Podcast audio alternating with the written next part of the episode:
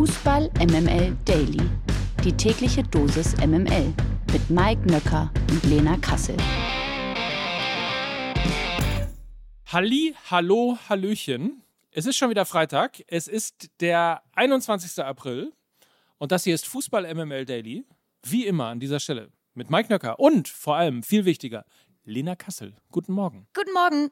Ähm, wir haben einiges vor. Wir werden in dieser Folge klären, wie nervös Mike äh, Nöcker vor dem Stadtderby in Hamburg ist. Wir werden äh, klären, ob Bayern München Punkte in Mainz liegen lässt und der BVB die Meisterflatte hat. Bevor wir das aber alles besprechen mit unserem fantastischen Gast, Oliver Wurm, sprechen wir erst natürlich über das hier. Eurofighter.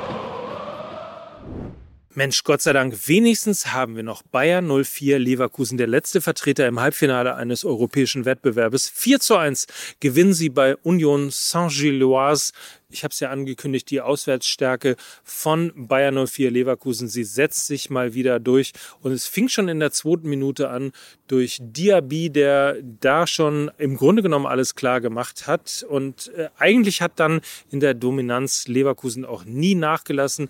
Wacker in der 37. Minute und Frimpong in der 60. legten vor auf das äh, 3 zu 0.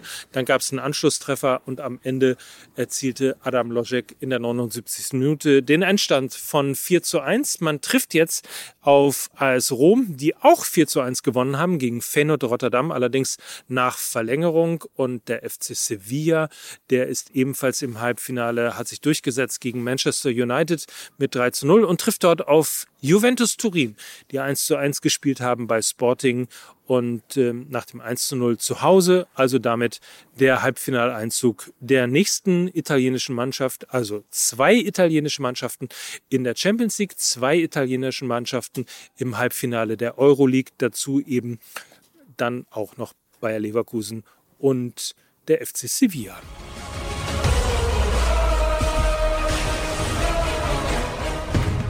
Die MML Daily Fragen an den Spieltag.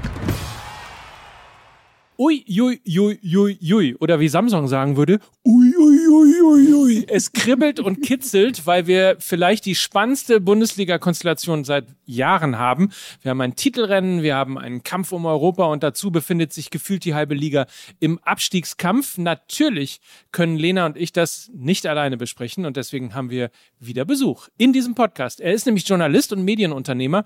Mal schreibt er ein Buch selber, in dem er ähm, ja, Dinge über Fußball schreibt, mal lässt er auch dann einfach mal ChatGPT befragen und zwar sich mit der Frage beschäftigen, was wohl der kleine Prinz in der Gegenwart machen würde und guckt er einfach nur Fußball oder ist er auch richtiger Fan?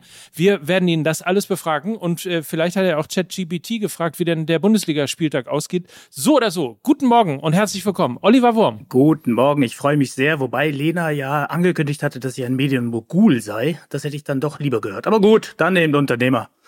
Oh, Entschuldigung. Er, er ist Journalist und Medienmogul. Mal schreibt er ein Buch, in dem er ChatGPT mit der Frage, so besser? So, guten Morgen. Viel besser, so, viel besser. Oliver Medienmogul Wurm. Guten Morgen. Guten Morgen, ich freue mich sehr. Oliver, du befragst ja sonst ChatGPT, was wohl der kleine Prinz für ein Fan gewesen sei und so weiter und so fort. Ich starte mal ganz anders. Wie ist es denn momentan um dein Fußballherz bestellt? Also sagst du so, boah, eine englische Woche an der nächsten, das gleitet allen äh, so ein bisschen aus den Händen oder sagst du, Mann, wie geil ist der Fußball gerade? Wo befindest du dich aktuell? Ähm, sowohl als auch. Also ich finde den Fußball ziemlich geil gerade, aber ich erhalte mir mhm. dieses äh, Gefühl auch, weil ich sehr selektiv gucke, muss ich wirklich sagen. Also mhm. jetzt bei der Champions League habe ich ich äh, gestern wirklich nur das eine Spiel gesehen, äh, Bayern gegen Manchester und die anderen habe ich mir gespart.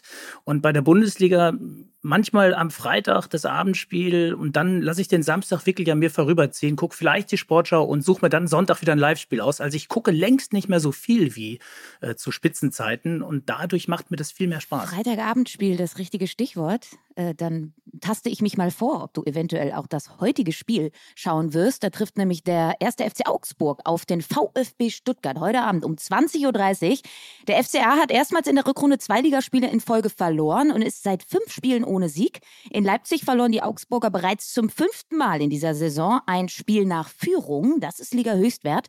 Und die Stuttgarter, die sind unter Neucoach Sebastian Hoeneß noch ungeschlagen. Zwei Siege, ein Unentschieden. Und mit einem Sieg könnte der VfB bis auf zwei Punkte an Augsburg heranrücken. Der FCA hingegen könnte bei einem Dreier einen Riesenschritt da in Richtung Klassenerhalt machen. Also äh, WWK Arena in Augsburg heute Abend, das könnte ein ziemlich ekliges Spiel werden. Was denkst du, wer hat am Ende die Nase vorn? Ist für mich persönlich ein Pflichtspiel, weil der VfB meine erste große Liebe ist. Ähm, als Kind war ich auf dem Bolzplatz, bin im Sauerland groß geworden, wo es eigentlich nur Schalke, Dortmund und alternativ ein bisschen Borussia Mönchengladbach auf den äh, Wiesen gab.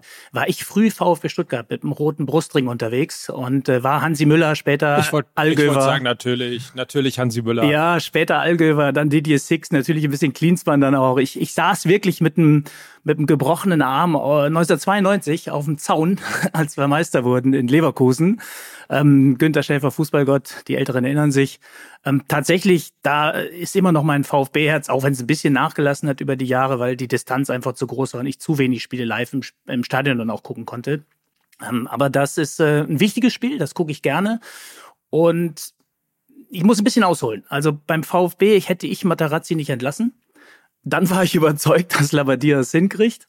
Und jetzt bin ich wirklich felsenfest überzeugt, dass der VfB drin bleibt. Also viele Prognosen, einige sind nicht aufgegangen, ähm, aber ich glaube wirklich die Konstellation zwischen Fans und Mannschaft und auch Hönes macht das im Moment gut. Trend is your friend, der hat noch kein Spiel verloren. Und so wird es auch bleiben. Es wird ein Unentschieden, glaube ich, aber das Unentschieden hilft dem VfB. Vor allen Dingen ähm, die Cannstatter Kurve momentan auch eine Macht ne, bei Stuttgart. Ich habe das Gefühl, selbst wenn sie zu Hause mal verlieren oder nur einen Punkt holen, die Art und Weise stimmt immer. Äh, und da ist eine richtig geile Stimmung. Und ich glaube auch, dass äh, der VfB Stuttgart an diesem Wochenende den FC Augsburg mit in den Abstiegskampf ziehen wird. Und ich glaube sogar, dass die Stuttgarter eine große Chance haben, dieses Spiel sogar zu gewinnen, weil ich glaube, die Stärken des VfB Stuttgart ein wenig die Schwächen des FC Augsburg bedienen. Was ich damit meine, ist, dass die Augsburger erhebliche Tempodefizite in der letzten Kette haben. Das hat man sehr deutlich am vergangenen Wochenende gesehen, wo die Abwehr Timo Werner überhaupt gar nicht in den Griff bekommen bekommen hat. Und ich glaube, der VfB Stuttgart hat mit Kulibali, Fürich, Mio, Silas sehr, sehr viele temporeiche 1 gegen 1 Spieler. Und ich glaube, das wird den äh, Augsburgern wehtun. Dazu ist auch noch der Abwehrchef Joveleo gelb gesperrt, nicht mit dabei. Das heißt, sie müssen also umbauen. Und vorne muss der FC Augsburg weiterhin auf Megan Berischer verzichten. Der Topscorer mit neun Toren ist weiterhin nicht mit dabei. Damit fehlt ihnen, glaube ich, in der Offensive so ein bisschen der letzte Punch. Ähm, mir macht nur ein bisschen Bauchschmerzen, dass Mavropanos nicht mit dabei ist. Da muss Hoeneß ein bisschen basteln. Und eigentlich wäre Ito der 1 zu 1 Ersatz für Mavropanos. Der war ja aber jetzt die jüngsten Tage irgendwie mit einem Infekt raus. Das heißt, ähm, der Erfolg von Hoeneß ist ja auch ein bisschen gekoppelt mit der systematischen Umstellung, hat ja auf eine Dreierkette gesetzt. Wenn Ito nicht fit ist, dann muss er auf eine Viererkette bauen. Und dann äh, sind äh, Sosa und Wagnumann vermutlich die Außenverteidiger. Und da habe ich ein bisschen Bauchschmerzen, glaube ich. Also das heißt, ähm, es spricht sehr viel für den VfB Stuttgart und sehr wenig für den FC Augsburg. Ähm, ein bisschen Mavropanos, äh, der fehlt. Das könnte das einzige Risiko sein, meiner Meinung nach. Das klingt gut und vor allen Dingen spricht die Statistik dafür, dass es einen Sieger gibt, weil es gab, ich habe mir äh, vor dieser Sendung, weil ich ein bisschen Angst hatte, da, da du die Statistiken immer so gut drauf hast und alle Spiele kennst, habe ich mich ein bisschen vorbereitet. Also das als kleiner Disclaimer. Ich habe meinen Freund Udo Muras äh, gebeten, mir ein paar äh, Fakten zu den einzelnen Spielen noch rüber zu mailen. Also falls ihr ihn mal selber kontaktieren wollt, murasfactory.de mit äh, K geschrieben.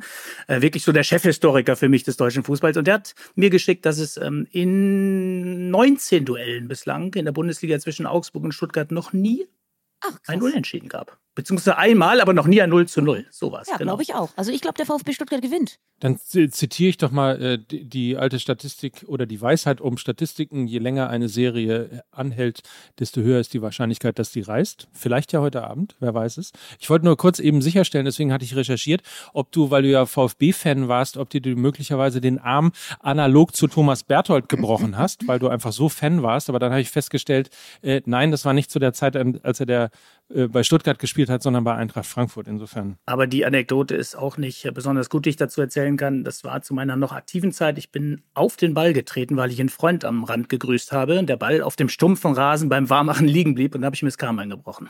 Ich sag mal so, das könnte in äh, der heutigen Zeit nur Opa Meccano so passieren. böse, böse, böse. Ja. Der arme Junge, ey. Ja. Um Udo Moras eben noch die Ehre zu geben, es war tatsächlich so, ich habe es nochmal nachgeguckt, kein Remis und kein 0 zu 0 in Augsburg in 19 Duellen. So hat das getippt, genau.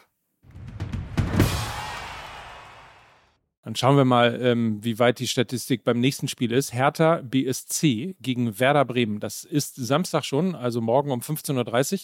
Im Westend nichts Neues. Äh, vielen Dank für, an denjenigen, der das nochmal ins Skript geschrieben hat. Äh, ich verweise da nochmal an die letzte Sendung Fußball MML. Ein bisschen untergegangen, dieser, wie ich finde, wahnsinnig gute Gag. Paul Dardai soll die Hertha in der Liga halten und gibt am Samstagnachmittag also sein Debüt. Beide Teams sind seit sechs Ligaspielen sieglos. Mit Hertha Hertha und Werder treffen auch die schlechtesten Defensivabteilungen des Kalenderjahres aufeinander. Hertha schluckte 33 Gegentreffer, Werder 27. Kein Team kassierte in diesem Zeitraum mehr Standardgegentore als die Hertha, während Werder seit Jahresbeginn die ligaweit meisten Gegentreffer aus dem Spiel heraus kassiert. Die Berliner gewannen nur eines der letzten 16 Bundesliga-Duelle gegen Bremen. Ich würde mal sagen, wir müssen jetzt nicht zwingend eine Angst vor einem 0-0 haben. Vielleicht wird es auch ein schönes 6-6 oder sowas in der Art. Aber die Frage ist natürlich, ob Dadai die Berliner Defensive in den Griff bekommt. Das ist zum Beispiel so ein Spiel, was ich mir nicht live angucken werde. Da reicht mir dann später die Zusammenfassung. Ähm, ich bin im Stadion. Ähm, so unterschiedlich sind wir beide. das, ist, das ist gut, das ist gut. Nee, das ist, ähm, ohne den Trainerwechsel hätte ich gesagt, ähm, bleibt es bei, bei der guten Bilanz von Werder in Berlin. Hier kann natürlich jetzt etwas passieren, das, das wissen wir alle, ähm, dass Dardai natürlich so viel härter DNA mitbringt und, und, vielleicht wirklich so einen Ruck in die Truppe reinkriegt und auch der Funke dann überspringt aufs Publikum, dass da irgendwas passiert, dass Hertha dann Dreier holt. Wobei auch hier die Statistik gegen Dardai spricht. Der war nämlich in acht Spielen gegen Werder fünfmal unentschieden, dreimal verloren. Der hat auch nicht einmal gewonnen. Also der muss auch seine Siegesserie mal äh, loslegen sozusagen. Vielleicht schafft er das in dem Spiel. Also ähm, zu, de zu der Partie habe ich ähm, paar Gedanken, habe mich, äh, war auch, weil ich ja am Samstag im Stadion sein werde, ein bisschen intensiver mit dieser Partie beschäftigt. Natürlich auch, weil die Hertha ein Stück meines Herzens hat. Und ähm, ich würde sagen, bei dieser Partie haben beide Mannschaften Druck. Also Hertha und Werder wirklich seit sechs Bundesligaspielen beide sieglos und damit ähm, auch die erfolglosesten äh, Teams seit Spieltag 23. Und verliert Werder Bremen dieses Spiel, dann sind sie unten mit drin. Und zwar das erste Mal in dieser Saison. Sie hatten ja eigentlich nichts mit dem Ab Abstiegskampf zu tun. Und jetzt schaffen sie es nicht. Sie brauchen eigentlich nur noch einmal drei Punkte und dann wäre der Klassenerhalt eigentlich safe. Ähm, sie schaffen es aber irgendwie nicht, obwohl sie gute Leistungen bringen. Und für Hertha, glaube ich, hingegen kann es sogar ein psychologisch guter Zeitpunkt sein, weil der Tiefpunkt schon erreicht wurde beim 5 zu 2 gegen Schalke. Also schlimmer kann es nicht werden. Und äh, bei, bei, bei Bremen gibt es halt noch Fallhöhe, ja. Also die können wirklich noch mit unten reingezogen werden. Und wenn Werder Bremen Probleme in dieser Saison hatte, das hat man gegen Freiburg gesehen, das hat man bei der Niederlage gegen Augsburg, bei der Niederlage gegen Union gesehen. Wenn es gegen körperlich robuste Mannschaften geht, dann hat Werder Bremen enorme Probleme, weil sie gerne den Ball haben. Sie arbeiten ein bisschen ungerne gegen den Ball. Und ich glaube, diese Konstellation ist dann allen voran für Hertha BSC gut, weil sie wollen gar nicht den Ball. Sie wollen kontern.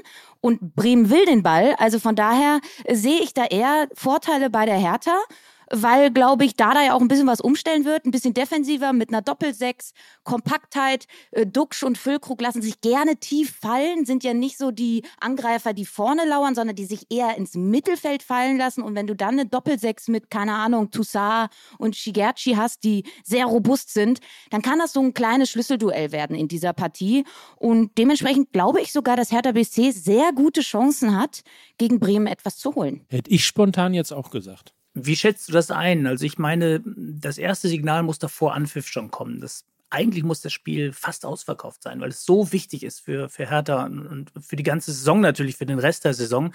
Was glaubst du, wie viele Zuschauer kommen werden? Ich glaube, es wird ausverkauft sein, aber nicht, weil alle Hertha, Hertaner ins Stadion strömen, sondern weil Werder Bremen sich mit über 10.000 Fans angekündigt hat. Also ähm, ich weiß, dass äh, die Hütte voll sein wird. Ich weiß aber auch, dass im Vorfeld äh, der Partie soll es einen Fanmarsch der Hertaner geben. Ähm, also Aufbruchsstimmung kommt immer dann, wenn Dardai zurückkommt. Das ist einfach so. Und wenn man ein bisschen in die Hertha-Blase Blase reinhört, dann sind sie alle sehr zufrieden, dass es Dardai geworden ist und nicht Gisdol ähm, und nicht Hasenhüttel, sondern es, er steht maßgeblich für den Berliner Weg und ich habe es schon mehrfach an dieser Stelle gesagt, wenn es einer schaffen kann, dass die Hertha noch irgendwie Relegation schafft, dann ist es Paul Dardai. Äh, mir fehlt jeder äh, Glaube daran, dass es wer anders schaffen hätte können. Ne? Wie genervt ist man eigentlich in Berlin von der Hertha? Also wenn man Hertha-Fan ist, das sind ja jetzt auch vier Jahre. Das ist ähm, genauso eine lange Zeit, wie der Hamburger Sportverein ja in der Bundesliga gegen den Abstieg äh, gespielt hat. Und da war es ja auch extrem schwer, so bis zum Ende äh, die Fanseele einfach äh, ja beieinander zu halten und ähm, sich hinter dem Verein zu formieren. Wie ist das eigentlich bei Hertha? Ich glaube, ähm, es schaffen genau solche Figuren wie Paul Dardai und Kevin Prince Boateng. Kevin Prince Boateng war in der letztjährigen Relegation der Mann, der dann plötzlich die Aufstellung gemacht hat, der Mann, der sich öffentlich hingestellt hat und Druck von der Mannschaft genommen hat. Und Paul Dardai, wenn du siehst, auch wie kommunikativ er mit den Medien umgeht, er kennt die Berliner Medien, er weiß, äh, was er antworten muss ich glaube, da ist jetzt ein großer Hoffnungsträger zurückgekehrt. Und ich kenne ihn ja auch noch aus meiner aktiven Zeit bei Hertha. Ich weiß, was das für ein Typ ist. Ich finde es auch löblich, dass er nirgendwo anders hingegangen ist, ja. Er kennt die, er kennt die Akademie. Ich glaube, er wird auch einige Überraschungen in die Mannschaft werfen ähm, aus der aus der eigenen Jugend und nur so kann es gehen, glaube ich. Wie wird es sein mit seinem eigenen Sohn? Gab es das eigentlich schon mal? Da bin ich jetzt überfragt. Hat er den schon trainiert? Ja, ja, er hat den schon trainiert. Also ähm, er ist ja 2021 äh, hat er ja dann Bruno Labbadia auch beerbt und da war Marton auch ähm, da war er schon dabei. In, innerhalb mhm. der Mannschaft, ja, ja. Und äh, okay. die Dardai-Dynastie, die zieht sich ja durch alle, äh, alle Ebenen. Ne? Benze Dardai spielt da irgendwie in der U17 und äh, Palko hat ja auch schon bei Hertha gespielt. Also schon Wahnsinn, ne? Wenn man bedenkt, wie die Durchlässigkeit zu den Profis ist, dass er drei Söhne in den Profibereich gebracht hat. Also das finde ich schon, finde ich schon beeindruckend. Das stimmt, das stimmt. Wir kommen jetzt zur nächsten Partie die dürfte auch sehr spannend werden, glaube ich. Mainz 05 empfängt zu Hause den FC Bayern München und zwar am Samstag um 15.30 Uhr. Gutes Omen für die Mainzer. Bo Svensson gewann nämlich seine beiden Heimspiele als Mainzer Cheftrainer gegen die Bayern. Mit Mainz und Bayern treffen das dritt- und das zweitstärkste Rückrundenteam aufeinander. Die Mainzer spielen derzeit wirklich ihre beste Saison seit sieben Jahren und sind nur noch ein Rang von den europäischen Plätzen entfernt. Zudem sind die Mainzer schon seit neun Ligaspielen ungeschlagen. Nur einmal gelang den Mainzern eine solche Serie und zwar 2010 2010 unter Thomas Tuchel. Die Bayern sind nach dem Champions League aus natürlich gefordert. Der einzig mögliche Titel ist nur noch in der Bundesliga zu holen. Tuchel muss in Mainz übrigens auf seinen Torschützen aus dem Hoffenheim-Spiel verzichten. Benjamin Pavard ist gelb gesperrt. Olli, Frage, tun sich die Bayern wieder schwer oder zeigen sich die Münchner in der Bundesliga jetzt wieder von ihrer ja doch besseren Seite? Also zitiere ich tatsächlich mal Uli Hoeneß, der ja so gerne sagt, the trend is your friend. Und ich glaube, auf, auf diese Partie wird es zutreffen. Die Mainzer haben einfach diesen Lauf und und Bayern hat aus dem City-Spiel jetzt wirklich nicht äh, allzu viel mitnehmen können an Selbstbewusstsein. Wieder die Hütte nicht getroffen und, und wieder individuelle Fehler. Also da war jetzt auch, der Funke ist da auch nicht übergesprungen im Stadion. Also die fahren schon, glaube ich, mit einem mit einem gehörigen Respekt nach Mainz. Und ähm, auch da wieder die Statistik bemüht. Die letzten beiden Heimspiele hat Mainz gewonnen. Beide im April. Klar, diese Saison haben sie zweimal aufs, äh, auf, auf die Mütze gekriegt, aber da glaube ich tatsächlich an einen, ein, sogar an einen Sieg von Mainz. Und, und dann sind wir wieder da, wenn man so sagt, der Fußball schreibt ja die schönsten Geschichten. Die trägt dann eindeutig die Handschrift von Salihamidzic, Gan, Tuchel. Ähm, erst im Pokal raus, dann irgendwie das, das gegen seinen Salzstreuerpartner in Crime, Pep Guardiola raus. Ähm, und dann frage ich mich, ob am Ende sogar noch die Geschichte so geht, dass Aki Watzke irgendwie wieder auf einer LKW-Ladefläche am Borsigplatz steht und lacht. Also irgendwie habe ich das Gefühl, dass das ganz bitter wird für die Bayern das wird diesen großartigen Verein, dem ich immer die Daumen drücke, wenn es in Europa äh, losgeht und so, das, das ist überhaupt nichts gegen die Bayern, was ich jetzt sage. Aber natürlich sind wir uns alle einig, dass ein anderer Meister dem der Bundesliga gut tun würde. Und ich glaube sogar den Bayern. Ich glaube, dass diese Erneuerung unter Thomas Tuchel vielleicht sogar noch gewaltiger wird, wenn sie gar keinen Titel holen. Und ähm, ja, schauen wir mal, wie es ausgeht. Aber ich glaube tatsächlich, das ist auch ein, ein Schlüsselspiel für diese Saison. Also Richtung Restprogramm schauend ist das schon eine der schwersten Hürden, die Bayern noch zu nehmen hat. Und möglicherweise stolpern sie da. Und was mir Sorgen machen würde als äh, Fan vom FC Bayern oder auch als Verantwortlicher, mal gucken, ähm, wie das gegen Mainz wird. Aber man hatte immer das Gefühl, wenn die Bayern mal verlieren oder wenn sie mal in irgendeiner Art und Weise sozusagen bei einem Spiel in Anführungsstrichen unter die Räder äh, gekommen sind, dann hat man immer gesagt, ah, diese Niederlage kam aber für den nächsten Gegner zum schlechtesten Zeitpunkt, weil daran werden sich die Bayern natürlich wieder aufziehen, daran werden sie sich sozusagen selber motivieren, rausholen. Und äh, diesen Glauben daran, dass die Bayern eben nur ein Spiel verlieren, um dann wirklich alle aus dem Stadion zu schießen, den hat man nicht mehr. Und ich glaube, das ist eine große Gefahr für die Bayern. Absolut. Absolut. Und das ist jetzt genau die, die offene Wunde sozusagen, so brutal, wie es jetzt formuliert ist, in die die anderen reinschießen müssen. Es gab ja in dieser Saison schon mal ein Schlüsselspiel zwischen diesen beiden Mannschaften. Und zwar nicht in der Liga, sondern im Pokal. Und zwar im Februar. Da hat äh, der FC Bayern München nämlich in Mainz mit 4 zu 0 gewonnen. Damals noch Trainer Julian Nagelsmann. Damals gab es vier verschiedene Torschützen mit Davis, Sané, Musiala und Choupo-Moting. Sie hatten 21 Torschüsse in diesem Spiel und ich kann mich daran erinnern, dass es das beste Spiel unter Nagelsmann war. Es war ein super dominanter Auftritt, äh, gerade auch, weil sie offensiv unausrechenbar war. Und das kommt mir in der momentanen Bewertung auch ein bisschen zu kurz. Diese Neuner-Diskussion, die gab es genau zu diesem Zeitpunkt, als die Bayern in Mainz gewonnen haben mit vier verschiedenen Torschützen. Die gab es nicht. Da hat man es eher als äh, Weiterentwicklung gesehen, dass der FC Bayern mittlerweile unausrechenbar in der Offensive ist, weil es ähm, ja mit diesen sechs Offensivkräften, die Nagelsmann da reingeschmissen hat, mit der Dreierkette hinten und sechs Offensivkräften mit Coman und Cancelo auf der Schiene und super offensiv. Und da hat man noch gedacht, Wahnsinn, die Bayern brauchen gar keinen Neuner, weil sie sind so viel, viel schwieriger für den Gegner auszurechnen. Und diese Phase gab es in dieser Saison auch eben nicht unter Tuchel, sondern unter Nagelsmann, der das genau in dieser Phase rund um Februar sehr, sehr gut gemacht hat. Äh, mit diesen flexiblen Offensivspielern. Und ich glaube, das darf man nicht vergessen, dass es diese Phase der Bayern auch gab und entgegengesetzt, weil du gesagt hast, Olli, das ist ein, das könnte ein Schlüsselspiel werden am Samstag. War es das für Mainz äh, in dieser Februarwoche, wo sie gegen Bayern verloren haben und gegen Union verloren haben? Das war in einer Februarwoche und seither haben sie kein Spiel mehr verloren. Das heißt, die Entwicklung von Bayern ist komplett entgegengesetzt zu der Entwicklung von Mainz gewesen seit Februar. Und das ist auch sehr, sehr spannend. Womit wir wieder bei Uli Hoeneß wären. Bayern ist wie Mainz, nur andersrum. ja, quasi. Schön, genau. Die Bundesliga sollte sich jetzt ein bisschen äh, fürchten, weil äh, wenn die Bayern nämlich wirklich in Mainz verlieren sollten, bin ich ein bisschen äh, besorgt, dass Borussia Dortmund gegen Eintracht Frankfurt am Samstag um 18.30 Uhr äh, spielen, also schon wissen könnten, dass die Bayern, wenn theoretische Diskussion jetzt verloren haben. Aber fangen wir erstmal den Blick aufs äh, Spiel zu richten. Das Westfalenstadion ist quasi die Burg mit drei Gräben und äh, Schussanlagen, denn die letzten acht Heimspiele gewann Borussia Dortmund allesamt und damit ist der BVB auch das stärkste Heimteam der Liga. Mit der Eintracht ist eines der formschwächsten Teams zu Gast, das nun schon seit sieben Ligaspielen nicht mehr gewinnen konnte. Immerhin gibt es einen Hoffnungsträger, der heißt Randall Kolomoani.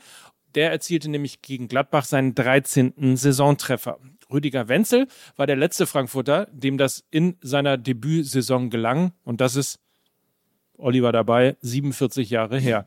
Mit äh, Rafael Guerrero. Da war ich schon alt. mit Rafael Guerrero und Kolo Moani treffen übrigens auch die beiden besten Assistgeber der Liga aufeinander. So, Sache ist im Grunde genommen klar. Der BVB muss gewinnen. Die Frage ist nur, gewinnen sie denn auch? Also aus äh, meiner Sicht, wenn ich anfangen darf, ähm, wenn ich irgendwie noch 5 Euro finde, dann würde ich die auf einen Handicap-Sieg äh, Borussia Dortmund setzen. Ähm, weil Eintracht ist einfach ein Gegner, der ihnen von Haus aus liegt. Es sind zwei Rekorde tatsächlich, die, die, die Dortmund gegen die Eintracht hat. Das sind die meisten Siege, 48 in der Bundesliga und äh, auch der Torrekord, 190 haben sie gegen die Frankfurter geschossen. Und ähm, auch hier, da sind die Vorzeichen so eindeutig. Und ich glaube auch, dass diese PK von ähm, Edin Terzic, die war so entscheidend, um den Fokus auf dieses Spiel jetzt so auszurichten, dass die, glaube ich, wirklich so hundertprozentig motiviert in dieses Spiel gehen werden und ihre Chance jetzt auch suchen werden in den letzten sechs verbleibenden Spielen. Und dann schlägt einfach da die bessere Mannschaft, die besser besetzte Mannschaft, die äh, Mannschaft, die dort gerade verunsichert aufläuft. Äh, hinzu kommt auch noch, Glasner hat äh, einen fürchterlichen Rekord gegen die Borussia, nämlich alle sieben Duelle verloren. Also wenn man noch mal einen Fünfer irgendwo noch setzen will, dann glaube ich auf einen Dortmund-Sieg und, und zwar auch einen klaren Sieg. Und wer weiß, auch da wieder der Fußball schreibt die schönsten Geschichte. Alle Alle diskutieren über Marco Reus. Ich glaube, wenn er spielt, macht er ein Riesenspiel. Äh, ähm, ich würde es mir wünschen, ja, ich würde es mir wünschen, weil es für die Liga top wäre. Äh, allen voran, wenn die Bayern irgendwie in Mainz Punkte lassen. Ich habe wirklich nur wirklich große Angst, dass die Eintracht vom Mindset her so reingeht. Ach, wir holen jetzt eh nichts in Dortmund, weil ne, Dortmund und wir haben gerade keinen Lauf und dann spielen sie total befreit plötzlich auf. Und das Hinspiel war ja 2 zu 1 für den BVB. Es war aber ein bärenstarkes Spiel von Eintracht Frankfurt. Ich kann mich daran noch erinnern, dass sich alle echauffiert haben, wie der BVB so dieses Spiel gewinnen kann. Äh, 20 zu 8 Torschüsse für die Eintracht und so weiter und so fort. Äh, ich hoffe halt aus BVB-Sicht, dass Süle fit ist weil ich will Emre Can und äh, Mats Hummels nicht im Laufduell mit Kolo Moani sehen. Ähm, ich glaube, das wird richtig, richtig äh, kompliziert, um das mal nett auszudrücken. Äh, wird auf die Restverteidigung vom BVB ankommen, weil sie mehr Ballbesitz haben werden und äh, Frankfurt, denke ich mal, umschalten möchte relativ schnell. Und wenn Süle nicht mit dabei ist, er ist, das, er ist der Verteidiger, der das höchste Tempo hat, äh, ja, das könnte, das könnte auch in die komplett andere Richtung gehen, aber ich will dir jetzt nicht deinen Tippschein kaputt machen, Olli. Ähm, setz mal einen Fünfer und da bist du sicherlich auch mit gut in der Verlosung. Äh, komplett offenes Spiel. Also. Ich kann mich an das Hinspiel tatsächlich auch noch gut erinnern. Ja. Ähm, da hatte Kobel, glaube ich, vier oder fünf richtig starke Paraden, also richtig fast hundertprozentige zunichte gemacht. Aber ich glaube, die ganze Entwicklung auf dieses Spiel hin, die Vorwochen sozusagen mit einbezogen, die, die ganze Atmosphäre rund um Borussia Dortmund, die Chance jetzt doch Meister zu werden, diese, wie gesagt, nochmal, diese Pressekonferenz, dieser Auftritt zuletzt, diese Punkte, die sie haben liegen lassen. Ich glaube einfach, dass jetzt in den letzten Spielen da nichts mehr passieren wird. Ich glaube, die werden einen super Schlussspurt hinlegen und die werden gegen Frankfurt anfangen. Ich bin auf jeden Fall total gespannt. Äh, es ist ein Spiel, auf das ich mich freue. Ein Spiel auch, bei dem ich im Stadion sein werde.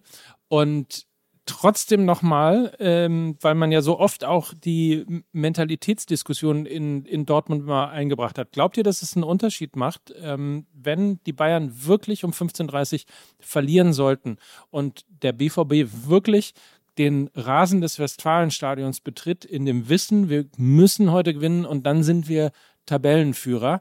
Kommt sie dann wieder, die Meisterflatter, oder sind sie tatsächlich durch das, was Olli gerade geschildert hat, so stabil, dass ihnen das gar nichts ausmacht? Ganz ehrlich, ich sehe die Meisterflatter dieses Jahr nicht so, wie es vielleicht in, in, in vergangenen Jahren mal rein zu interpretieren war. Wobei wir da auch, glaube ich, immer übertrieben haben mit der Mentalität bei Borussia Dortmund. Da haben die Spieler sich auch teilweise zurecht beschwert, meines Erachtens.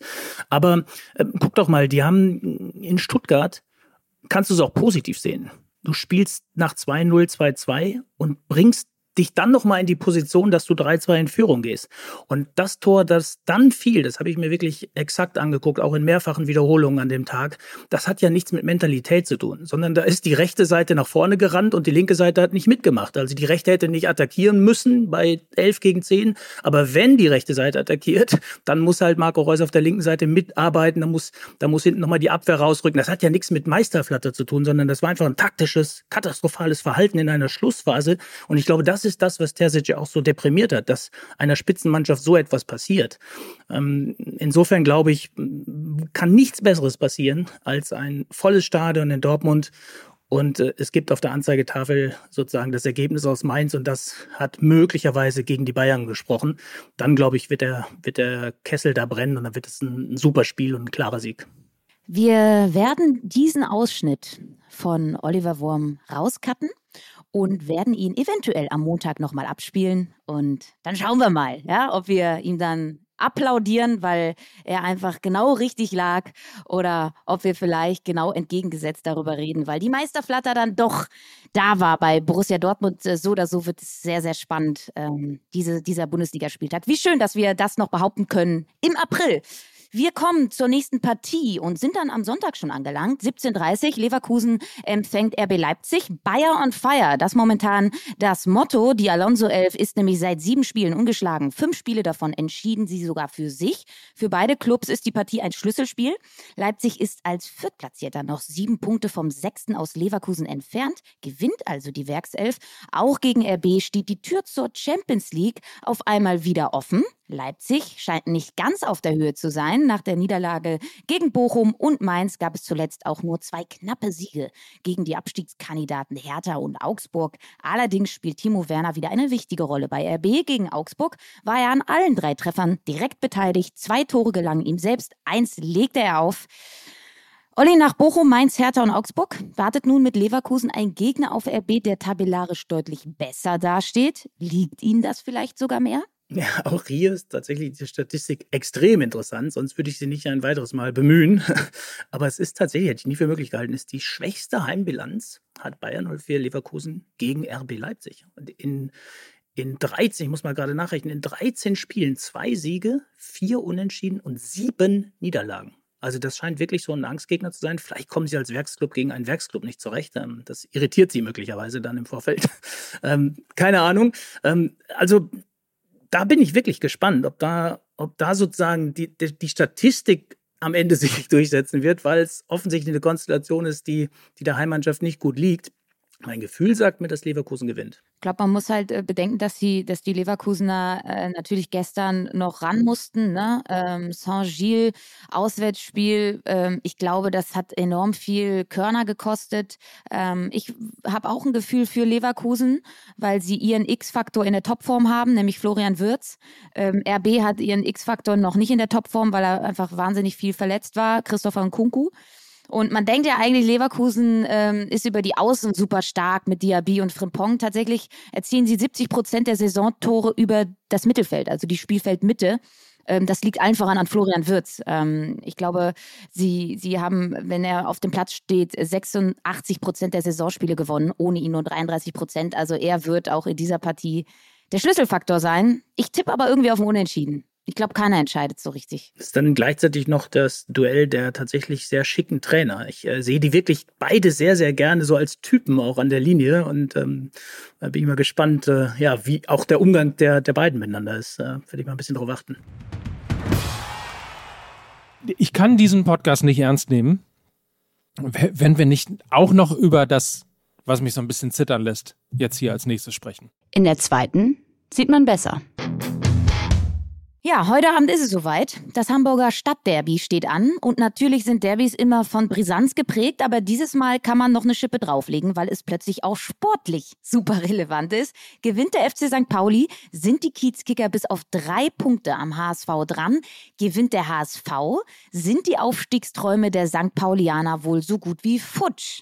Olli, du lebst in Hamburg. Wie sehr ist die Derby-Euphorie denn bei dir zu spüren und was ist deine Prognose für heute Abend? Also ich habe mir sehr früh tatsächlich schon Tickets besorgt und freue mich auch wirklich auf das Spiel und ähm, bin ein Ticken mehr HSV als FC St. Pauli, wobei da überhaupt keine, keine Offense gegen, gegen die Jungs von Millantor da entsteht bei mir. Ähm, ich hätte mir wahnsinnig gewünscht, dass sie gegen Braunschweig noch gewonnen hätten, dass sie mit elf Siegen in den Volkspark gefahren werden, wären, um dann dort natürlich dann die Serie zu beenden. Das hätte mir eine besondere Freude gemacht und hätte einfach noch mehr den Fokus, glaube ich, auch auf dieses Spiel gerichtet, wenn, wenn der HSV in Kaiserslautern noch ein bisschen mehr geholt hätte und, und wie gesagt, der FC St. Pauli mit elf Siegen, was ja enorm, also zehn waren schon enorm, aber elf wäre dann natürlich ein absoluter Knaller gewesen, damit ins Derby zu gehen.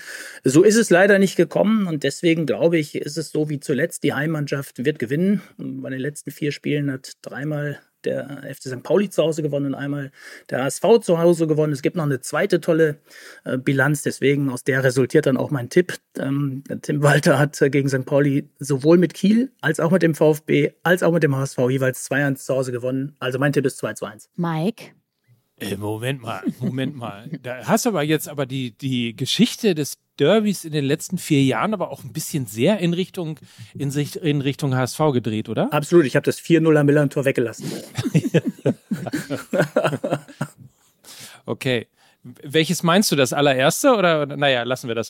Ähm, nee, aber war wirklich, hab, das letzte Heimspiel hat der HSV gegen den FC St. Pauli gewonnen. Davor waren es irgendwie unentschieden, oder? Oder gewonnen haben wir doch auch. Nein, also, also die, die Bilanz ist schon äh, eindeutig besser für St. Pauli. Ne? In der zweiten Liga, glaube ich, von neun Spielen fünf Siege St. Pauli. Also das ist schon fast ein Angstgegner. Ähm, aber zuletzt sah es nicht so schlecht aus insofern. Mal schauen. Aber Mike, sag mal jetzt hier, ich will jetzt auch mal deine Einschätzung hören. Du, du versuchst dich jetzt hier so ein bisschen aus der Affäre zu ziehen, weil du Angst vorm MML-Fluch hast, das weiß ich natürlich, aber trotzdem, wie ist deine, deine Prognose zu diesem Spiel? Ich habe nicht nur Angst vor dem MML-Fluch, ich habe auch Angst vor dem Spiel, ehrlicherweise, ähm, denn äh, ich habe nicht so ein gutes äh, Gefühl. Ich glaube, äh, dass tatsächlich die Aufstiegsträume des FC St. Pauli nach diesem Spiel obsolet sein werden. Ich kann es gar nicht so richtig begründen. Ähm, ich habe zwei super schlechte Spiele von beiden Mannschaften gesehen. Der Hamburger äh, Sportverein hat extrem schlecht in Kaiserslautern gespielt. Ähm, der FC St. Pauli hat nicht besonders gut ausgesehen äh, gegen Eintracht Braunschweig und auch schon gegen äh, Regensburg hier am Millantor nicht. Ähm, ich habe so ein bisschen das Gefühl, äh, beide, beide sehen so dem Saisonende entgegen ähm, und beide sind irgendwie zitterig auf eine gewisse Art und Weise. Ich weiß das gar nicht. Wie schätzt du das ein, Olli? Also du hast ja gerade gesagt, die Bilanz ähm, ist nicht besonders gut, was den HSV gegen den FC St. Pauli angeht. Ich habe natürlich irgendwie so im Scherz dann auch schon zu HSV-Fans dann irgendwie vor zwei Wochen schon gesagt, na, zittert ihr schon, dass wir irgendwie bald äh, in den Volkspark kommen. Ähm, glaubst du, dass die Spieler ist das schon ein Angstgegner? Glaubst du, dass die die Hosen voll haben, wie man als Fan immer so schön sagt? Ja, ob die die Hosen voll haben, weiß ich jetzt nicht unbedingt. Aber das ist natürlich ein unfassbar wichtiges Spiel. Und ähm, wenn du wenn du zu Hause jetzt gegen FC St. Pauli verlierst, dann ist die Heimniederlage an sich ja quasi schon der erste Sargnagel bei den Aufstiegsträumen. Und wenn es dann ausgerechnet wieder im Derby ist, dann ist es natürlich für alle Beteiligten äh, rund um den Volkspark doppelt schlimm. Insofern sehe ich auch den Druck wirklich eindeutig ähm, viel, viel stärker auf dem HSV als auf dem FC St. Pauli. Ihr, ihr seid doch, ich sage jetzt mal ihr, ihr seid doch in eine Position plötzlich wieder gekommen, mit der doch niemand gerechnet hat in der Winterpause. Und jetzt kann man doch nur noch gewinnen. Also umso blöder natürlich, dass man gegen Braunschweig nicht durchgezogen hat. Aber jetzt kann man doch doch nur noch gewinnen. Man kann doch das Unmögliche noch schaffen. Und wenn der FC St. Pauli Dritter werden sollte, dann geht man doch ganz anders in eine Relegation rein. Das werden doch Feiertage, Festtage. Wenn der HSV wieder Dritter wird, dann wird's doch, dann schlägt man doch die Hände innerlich über dem Kopf zusammen, wenn das überhaupt geht als Sprachbild. Aber ähm, also das ist, das ist für mich das, das eigentlich Fatale, dass dieser dritte Platz glaube ich, einfach nicht reicht, um aufzusteigen. Weil es so schwer ist, in diesen beiden Duellen gegen den Bundesligisten dann aus der, aus der Liga rauszukommen. Und der zweite ist bei einer möglichen Niederlage oder auch noch beim Unentschieden eigentlich dann schon so weit weg, dann wird es wirklich, wirklich schwer. Natürlich, ich meine, letztendlich ist es nur Fußball. Also ich meine, da muss man sich nicht die Köpfe einschlagen. Ähm, und äh, solange der HSV gewinnt, ist ja auch alles gut. Also ich lege mich mal fest, sollte der Hamburger Sportverein gewinnen gegen den FC St. Pauli, dann ähm, glaube ich, dass sie auch direkt aufsteigen werden, ohne Relegation. Sollten sie verlieren, ist maximal nur noch der dritte Platz drin. So. Also ich wünsche äh, euch beiden, ihr seid ja im Stadion, viel Spaß. Ähm, ne? Und vielen Dank, Olli, dass du dir heute Zeit genommen hast für uns. Das war's schon. Sehr, sehr gerne. Sehr, Hat sehr gerne. Richtig Spaß gemacht. Kommt gerne wieder. Sag mal ganz schnell, der kleine Prinz, wo kriegt man den? Also der ähm, mit AI? Den gibt es im Buchhandel, aber auch als E-Paper. Und dann ähm, schaut man einfach bei www.derkleineprinz.de und kleine, wie du zu Recht sagst, mit AI, das ist ja das Wortspiel, ohne Wortspiel kann ich es nicht. Ähm, AI steht für Artificial Intelligence und das ist ja so ein bisschen die Idee hinter dem Projekt. So ist es. Spannend auf jeden Fall, spannendes Projekt. Also nichts äh, wie in den Buchladen oder eben E-Paper kaufen. Das war Olli Wurm, der, äh, finde ich, Lena, immer wieder kommen darf. Bitte gerne, lieber Olli. Das sagt Markus Lanz auch immer, wenn die Gäste gut waren, ne? Genau, ja, also so ist es ist approved, ja. Sehr gut, dann mache ich das. Tschüss. Ciao, ciao. Weiber, immer Weiber. Wie gewohnt werfen wir auch noch mal einen kurzen Blick auf den Fußball der Frauen. Am Sonntag erwartet uns das viel zitierte Rekordspiel in Köln. Der FC empfängt Eintracht Frankfurt. Über 31.000 Tickets sind in Folge der großen Werbeaktion des 1. FC Köln verkauft worden. Die bisherige Bestmarke von 23.200 Besuchern beim Eröffnungsspiel Eintracht gegen Bayern München im September vergangenen Jahres ist damit also obsolet und locker überboten worden. Auch sportlich geht es am Wochenende hoch her. Nach dem Aus im Pokal ist der FC Bayern morgen Mittag nämlich wieder in der Liga gefordert. Um 13 Uhr ist der SC Freiburg zu Gast in München. Die Bayern müssen gewinnen, um Platz 1 zurückzuerobern. Ganz oben steht aktuell nämlich der VfL Wolfsburg, der unter der Woche bereits 3 zu 0 in Duisburg gewann. Also nicht nur Spannung in der Bundesliga der Männer, nein, es kribbelt auch in der Bundesliga der Frauen. Und in der Women's Champions League kribbelt's erst recht. Am Wochenende stehen die Halbfinalpartien an. Samstag empfängt Chelsea den FC Barcelona und am Sonntag geht's dann für die Wölfinnen aus Wolfsburg vor heimischer Kulisse gegen den FC Arsenal. Wie gut sind die Chancen auf einen Wolfsburger Finaleinzug, Lena? Es wird richtig schwer für den VfL Wolfsburg. Sie brauchen einen absoluten Top-Tag, um Arsenal zu schlagen. Im vergangenen Jahr haben sie Arsenal ja im Viertelfinale besiegt. Sie brauchen gegen Arsenal in etwa eine äh, solche Leistung wie gegen Bayern im DFB-Pokal. Auch da haben sie es geschafft, einige Ausfälle zu kompensieren. Auf internationalem Topniveau wird sicher, ähm, aber glaube ich, der Ausfall von Alex Popp und Marina Hegering schwerer ins Gewicht fallen. Das befürchte ich zumindest, weil das sehr erfahrene Spielerinnen sind, die auch schon solche Spiele des Öfteren absolviert haben, die der Mannschaft Ruhe geben. Es scheint so, dass sie beide nicht mit dabei sind. Das ist ein herber Verlust. Arsenal hat on top die zweitbeste Defensive in der Liga, nur elf Gegentore. Sie bieten sehr wenig an defensiv. Also der VfL Wolfsburg braucht eine richtig gute Chancenverwertung, weil sie nicht viele bekommen werden. Und die Generalprobe vor dem Hinspiel in Wolfsburg. Das hat zumindest der englische Hauptstadtclub äh, verpatzt. Nach drei Pflichtspielsiegen in Serie kassierte nämlich der Tabellendritte am Mittwochabend beim Spitzenreiter Manchester United eine 0 zu 1 Niederlage. Das war ein herber Rückschlag im Meisterschaftsrennen für den FC Arsenal. Also dahingegen sieht die Gefühlslage beim VfL Wolfsburg nach dem 5 zu 0 Prestige-Sieg gegen Bayern im Pokal ein bisschen besser aus. Und ich glaube, das könnte auch eine große Chance sein für die Wölfinnen. Und jetzt muss man mal sagen, ne, wer bei diesem Teaser für dieses Monsterwochenende jetzt keinen Bock auf Fußball hat, der, meine Freunde, hat den Fußball nie geliebt. So ist es. Und wir werden das alles am Montag überprüfen. Ist ja klar, es waren einige steile Thesen in dieser Folge. Das ist das, was wir lieben. Das ist das, was wir lieben, weil so man da immer so herrlich schön auf die Fresse fliegen kann. Ah, das waren für euch heute Lena Kassel. Und der zitternde, der Derby-zitternde Mike Nöcker für Fußball MML. Tschüss. Tschüss. Dieser Podcast wird produziert von Podstars bei OMR.